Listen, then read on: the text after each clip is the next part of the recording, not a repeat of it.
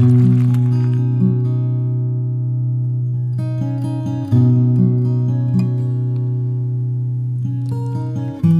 episode of the podcast Coffee and Spiritism is on the air. This is Lorraine Nogueira, and on today's episode, Gustavo Silveira brings us a message from Emmanuel through Chico Xavier's psychography. The message was taken from the book Fonte Viva, chapter 87, entitled Did You Receive the Light? Did you receive the Holy Spirit when you believed? Acts 19:2. The Catholic receives the sacrament of baptism and gets a stamp for personal identification in the statistics of the church to which he belongs. The evangelical reformer participates in the same ceremonial and wins a number in the religious register of the temple to which he joins. The spiritist joins this or that consecrated entity to our consoling doctrine and verbally participates in the renovating work. Some share the contentment of the Eucharistic table that gives them hope in heaven. Others sing together, exalting divine goodness. Still others, enlisting ample stimulating material in the sanctifying journey, gather around the burning prayers and receive luminous and revealing messages from heavenly emissaries who consolidate their belief in immortality. All of these positions, however, are of benefit, consolation, and advantage. But it's imperative to recognize that if the seed is aided by fertilization, water, and the sun, it is obliged to work within itself in order to produce, to grow.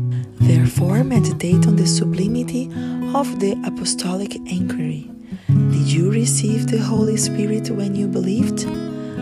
Use the revelation with which faith benefits you and sanctifies your path, spreading the good. Your life can become a source of blessings for others and for your soul if you dedicate yourself in truth to the Master of Love. Remember that you are not the one who waits for the divine light. It is the divine light, the strength of heaven at your side, that remains waiting for you.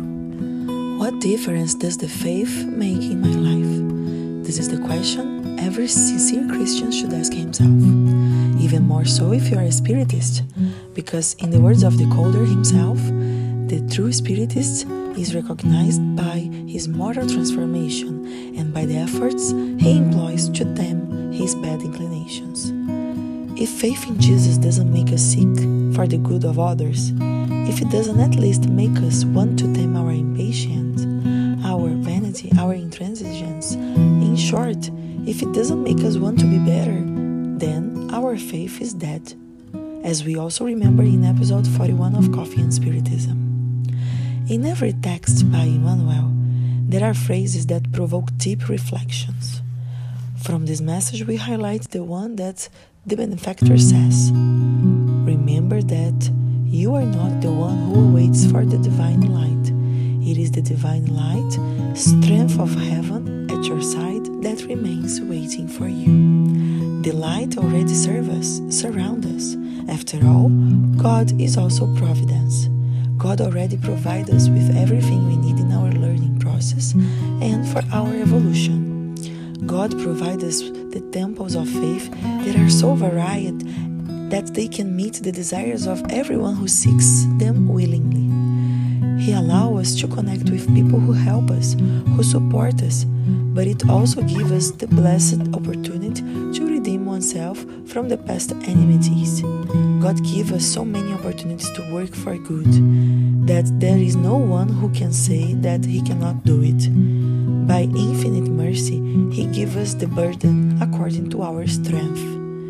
However, what have we done with everything given to us? Have the situations we are faced with seen as an opportunity for learning? Or are we still stubborn and feeling revolt against life or against God Himself? The Creator has already provided us with what we need. Are we doing our part by giving back what He expects of us? Let us hold on to the faith we profess and seek to apply the truth to our daily lives, certain that if we fail today, tomorrow is a new opportunity to get it right. May Jesus bless us and Until the next episode of Coffee and Spiritism.